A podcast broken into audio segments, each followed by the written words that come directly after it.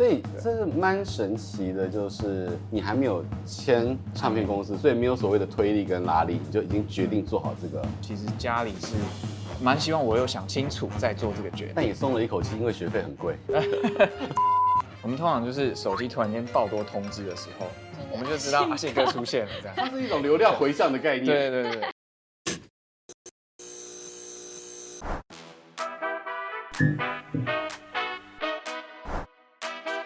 欢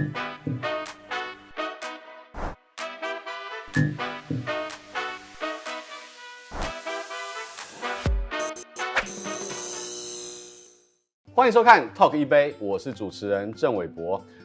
近年呢，台湾的这个乐坛当中有越来越多的新血加入，而且都创造出非常好的成绩，包含了云端司机李权泽，还有超强的新人，这个包含了这个有李浩伟，还有刚刚拿到金曲奖最佳新人的坏特。今天呢，我们继续要来介绍跟畅聊，就是有两位这个全新的创作者，而且你们这个。不只是新作品一上场就霸屏了这个排行榜的前段版，而且也这个也出了 EP 了。那我话不多说，我就先介绍今天的两位来宾：林宜 Ring。大家好，我是林宜 Ring。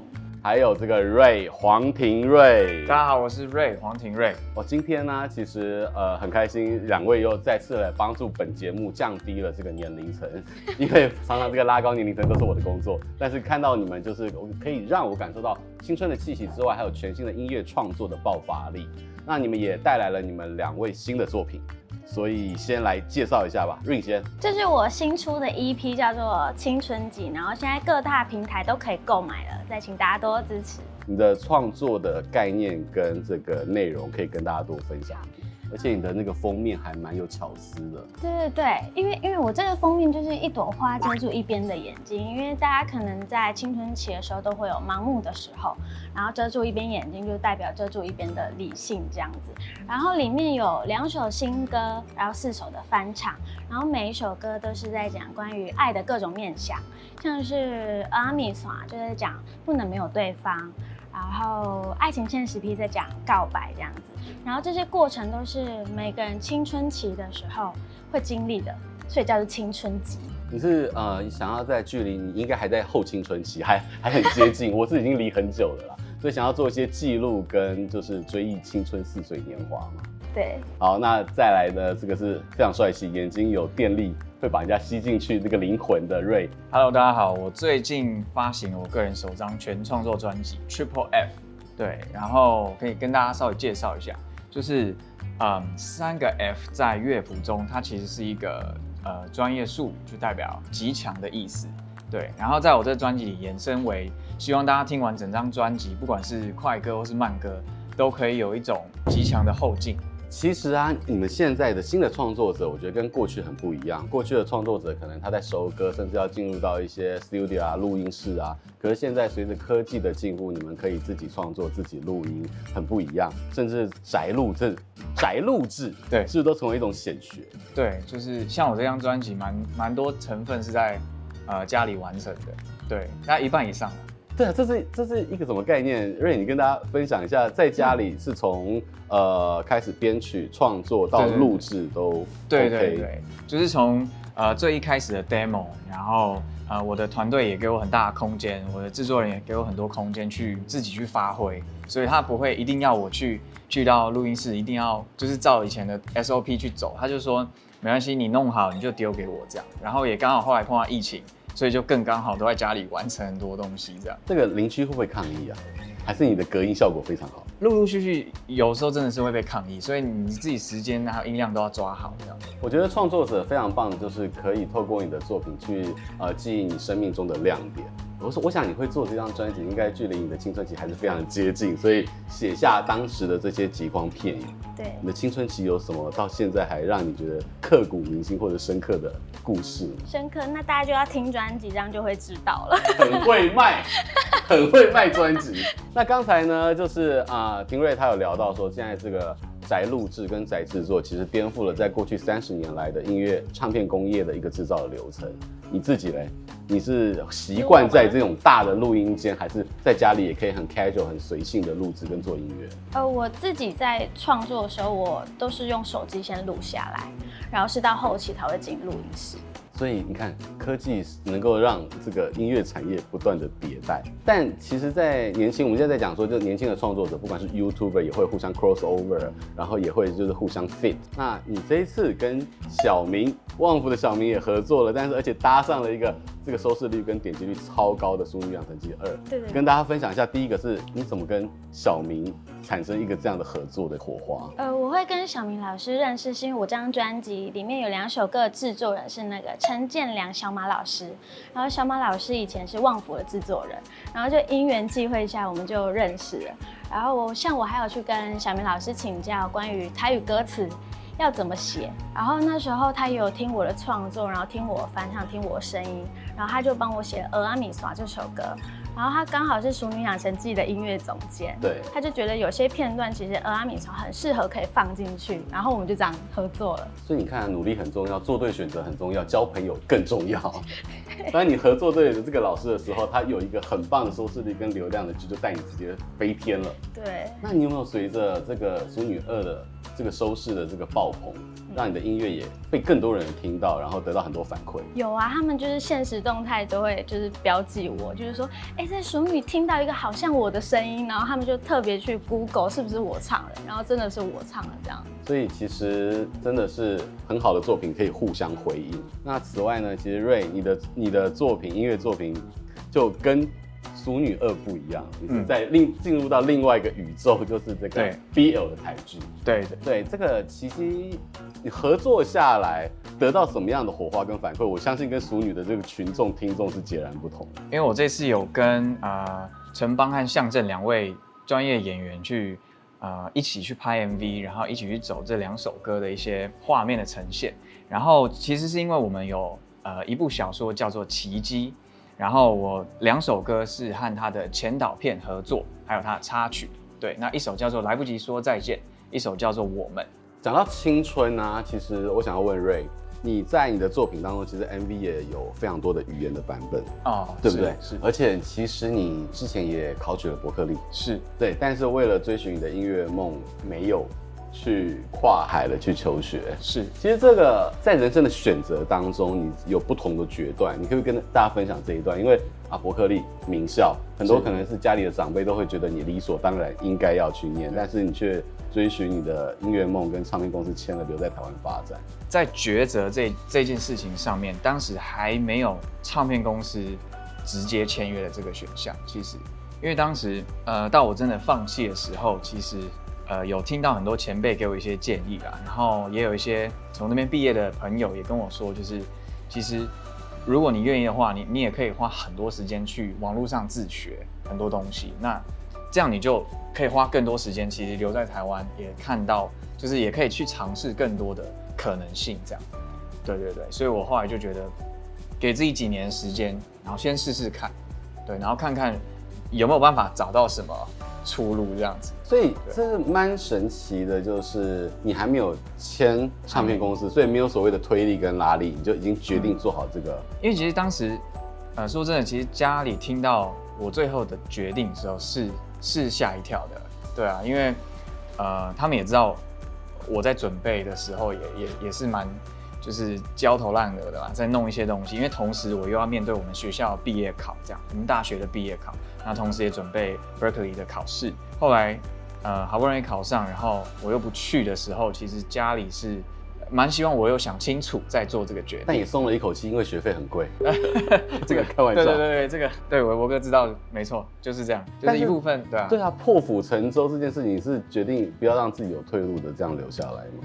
嗯，其实我歌词里面有些地方会有讲到，我我不止伯克利这件事情是是在让自己没有退路的这种状况下去做决定。我以前其实就已经有类似的经验过，所以我家人也比较习惯了，稍微没那么意外啦。那 Ring 你又有另外一个，我觉得先天上的优势，是因为唱片公司的前辈们其实都还蛮挺你的。对，我举个例子，叫做陈信宏。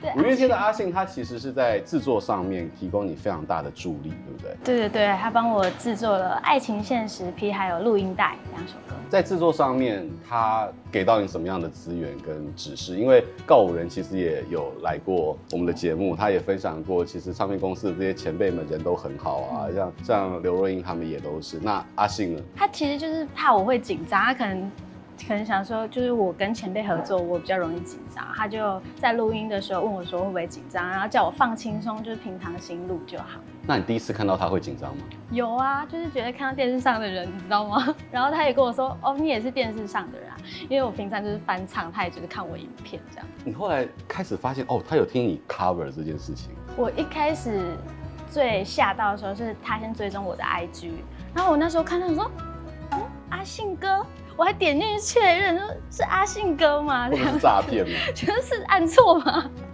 结果他，你后来发现他有蓝勾勾。对，在这个音乐上面会给你很多支持，跟在这个就是心理层面上面的这些教育也好，安全感也好。还有一点是，他是不是很善于在社群上面跟你回留言？对，他就是常常会转发，我们都会啊，就是他就转发我们的作品，嗯、就是希望我们作品给更多人看到。还蛮有趣的，就是他可以透过社群，然后也透过在录音间给予你们很多的支持。对。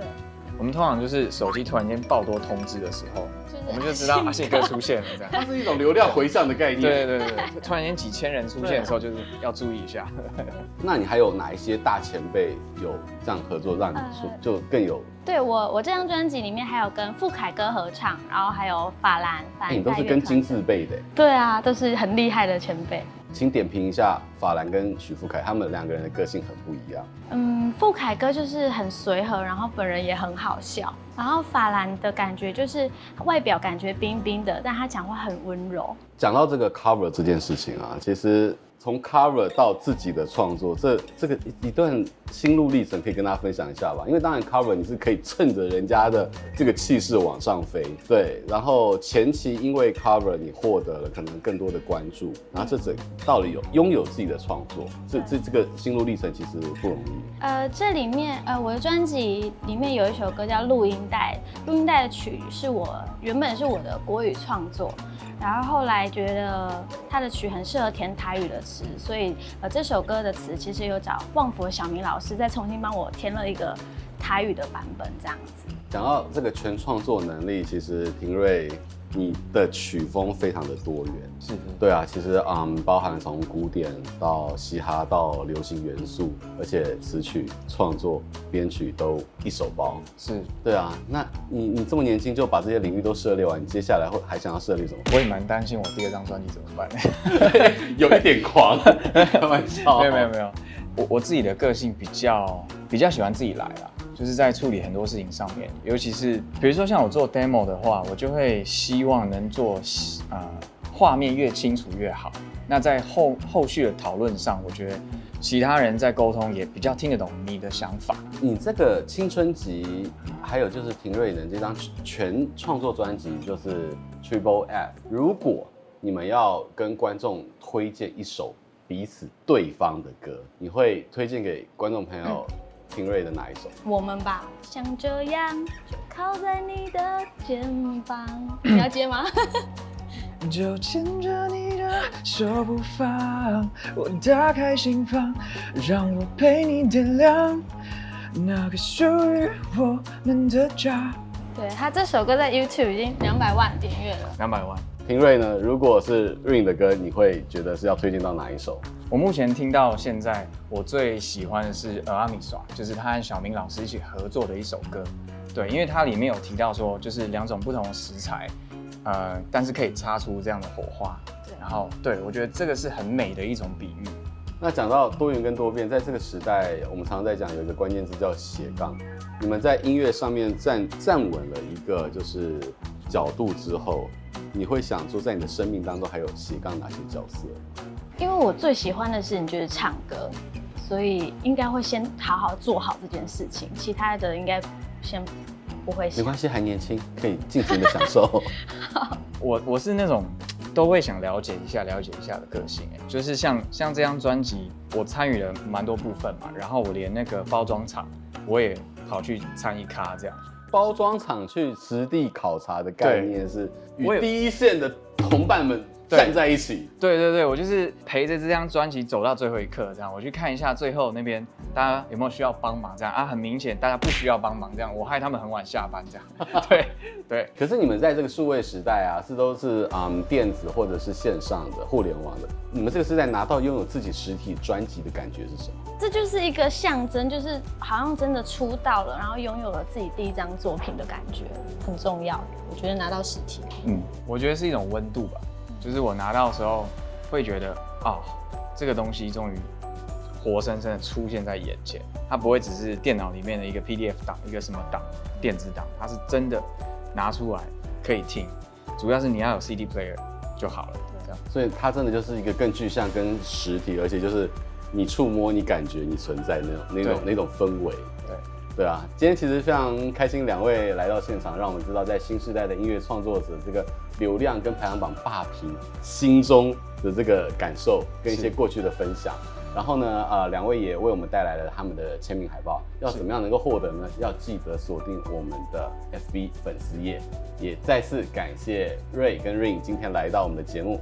也希望所有的观众朋友喜欢今天的内容，也要记得订阅我们频道，按赞，开启小铃铛。谢谢大家今天的收看，拜拜。谢谢伟博哥，谢谢谢谢大家，谢谢，继续喝。好，对，我们一杯都还没喝完。